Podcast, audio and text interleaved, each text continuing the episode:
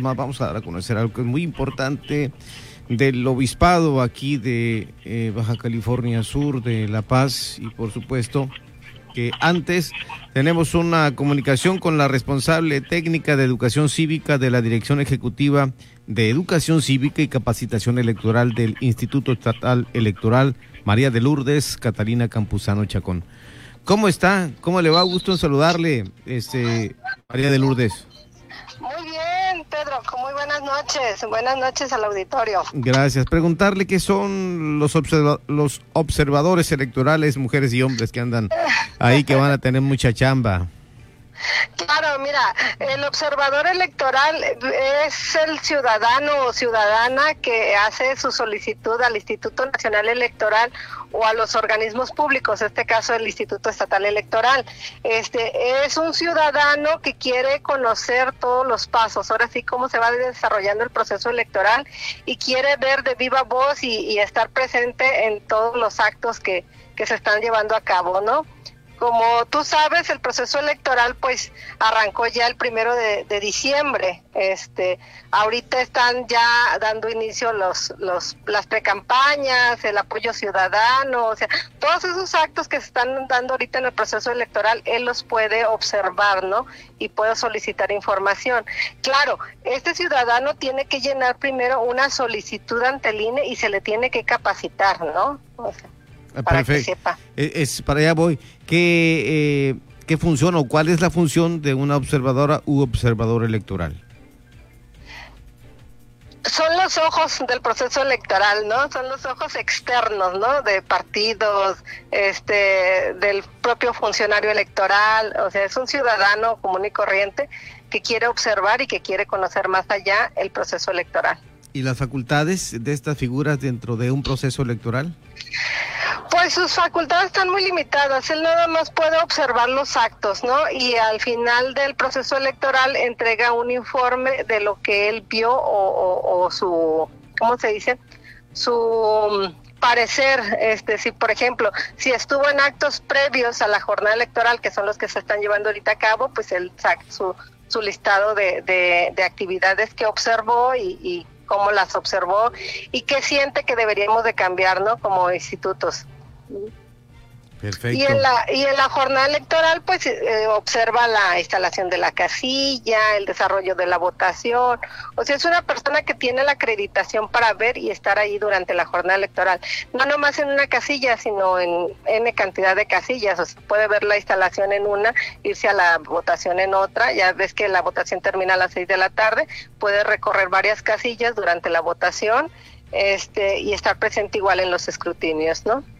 Y es muy importante saber qué es lo que se debe evitar al ser un observador u observadora electoral. Claro, este, estas personas, este, como bien lo sabemos, pues observan, ¿no? Más que nada. Pero, ¿qué no pueden hacer? Este, bueno, no pueden hacer funciones de un funcionario de mesa de, directiva de casilla. Es decir, si no se completan, él no puede decir, hey, yo puedo ser o sustituir. No, él no puede sustituir a ninguno de la mesa directiva. Él no puede ser, este, estar, este, ¿cómo te diré? Mm, sirviendo de apoyo a los representantes de partido político que, están en la casilla, tampoco, porque están obstaculizando la, la votación, pues ellos son ciudadanos que están acreditados nada más para observar. ¿No? No para fungir funciones dentro de la mesa directiva de Casilla. Perfecto. Y díganos, María de Lourdes, ¿qué, eh, ¿a quién va dirigida esta convocatoria, si podemos saber?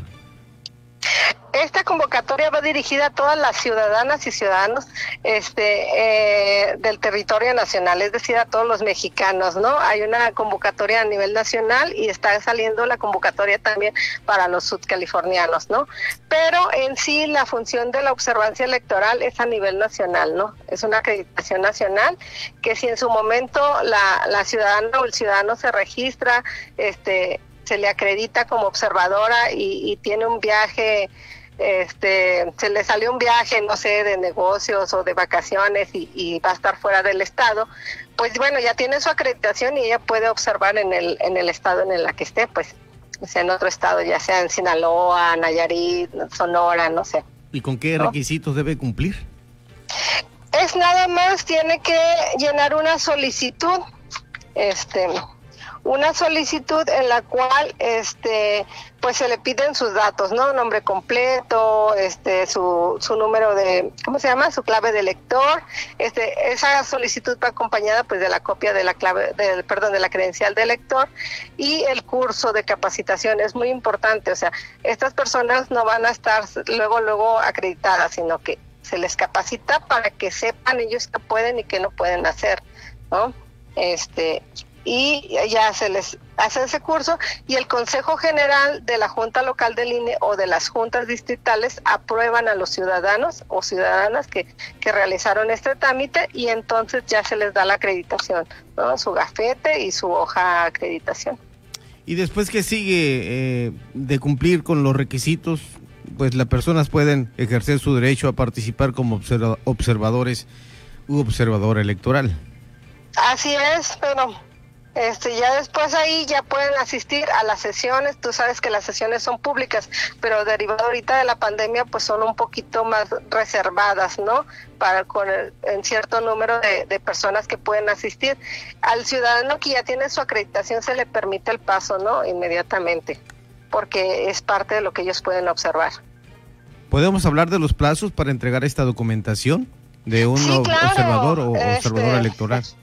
Claro, eh, ahorita ya está, ya se lanzó la convocatoria y tienen hasta el día, este, si mal no recuerdo, es el día 30 de abril para, para realizar este trámite, ¿no? Pueden igual el día 30 de abril realizar su solicitud y se les capacita posteriormente, este, unos dígitos después y se les entrega su acreditación, ¿no? Pero para sí, para la solicitud, para realizar su solicitud es hasta el 30 de abril. Perfecto.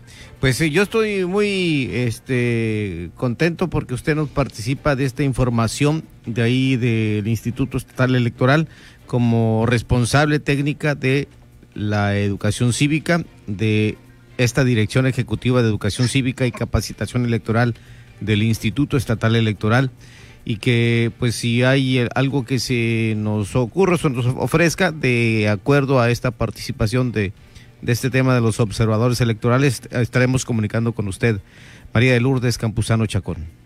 Así es, pero aquí estamos en el instituto trabajando pues para para dar buenos resultados ¿no? a la ciudadanía sudcaliforniana. Estamos para servirle, muy buenas noches. Feliz Navidad, ¿eh? Gracias. Ay, igualmente, feliz Navidad, igual a, todos.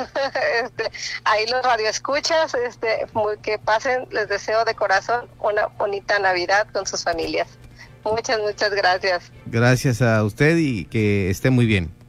Gracias, igualmente. Buenas noches. Buenas noches. En Heraldo La Paz, María de Lourdes, Catarina Campuzano Chacón, ella es la responsable técnica de educación en la Dirección Ejecutiva de Educación Cívica y Capacitación del Instituto Estatal